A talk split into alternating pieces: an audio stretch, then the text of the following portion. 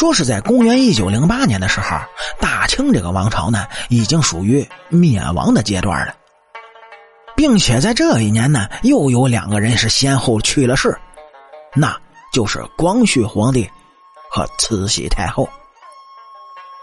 所以啊，这件事就更加加速了这个王朝的灭亡时间。有很多听友呢说，如果光绪皇帝重新掌握大清政权的话，那大清还有挽救的机会。其实啊，关于这个问题是很难解释的。你就算是历史学家，他也无法解释这个问题，因为毕竟这是没有发生过的事情。但是呢，咱们从另外一个角度来看，在大清灭亡的时候。甲午中日战争和戊戌变法的出现，对于清朝的亡国呢，已经是不可避免的。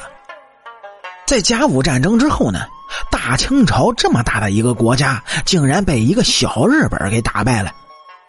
那时候的洋务运动也垮了，所以当时清朝的腐败已经不能适应这个世界的趋势，这一点呢是显而易见的。其实，在甲午战争以后，这民心呢已经发生了很大的变化，很多群众们对于日本的侵占感到非常生气，然后要求大清变法，所以就有了戊戌变法。但是戊戌变法这个机会，他也错失了。原因呢，想必您各位也都知道，那是以慈禧太后为核心的保守派，把戊戌变法就给扼杀在了萌芽当中。失去了这么最后一个机会，也就等于说呢，清朝的政府已经是无药可救了。在慈禧太后拿到政权之后呢，并没有打过八国联军，还签约了《辛丑条约》，这外国人才退了兵，然后慈禧又回到了北京城，做到了最高的统治者的位置。但是那个时候，已然就掀起了革命的浪潮。很多人们呢都参加了革命运动，但是因为当时啊，人们把希望全都放在清政府的身上，所以在孙中山刚开始搞革命的时候，是没有几个人愿意跟着他的。人们盼望着洋务运动和这些维新变法可以拯救现在的中国，然后呢踏上近代化的路程。然而，戊戌变法的失败。有很多反政府的民心，已经是不能阻挡了。这光绪帝啊，也不能阻止这种形势。而这清政府当时搞的新政，恰恰与这个相反，就像训练新兵。但到了辛亥革命的时候，这些新兵是出来造反的，并且新政的时候，很多留学生到日本留学，也都成了革命党派。新政出来之后呢，还培养了很多的资本家，但是这些资本家更是反对清朝，所以当时的清政府已经是不能挽救自己的灭亡了。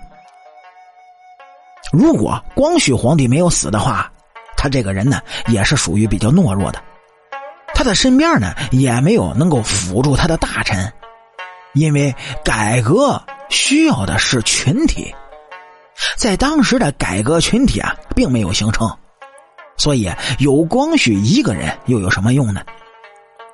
改革不是靠一个单独的个体就能创造出来的，而是等条件成熟，并且在有利的环境之后，才会有一些改革派和一个改革的领导者产生。主要在当时那个时候，中国的封建传统思想太过于深厚了。清朝并不像日本，改革的条件并没有成熟，并且光绪帝就算他有再高的学历，那也是不行的。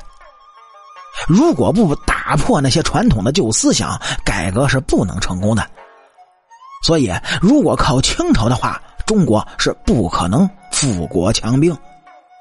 但是如果光绪帝没有去世，在当时那个比较复杂的局面，可能啊。只是延缓清朝的存国时间，但最后还是会亡国的。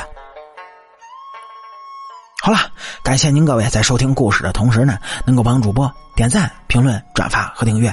清朝那点事儿，下期咱们接着聊。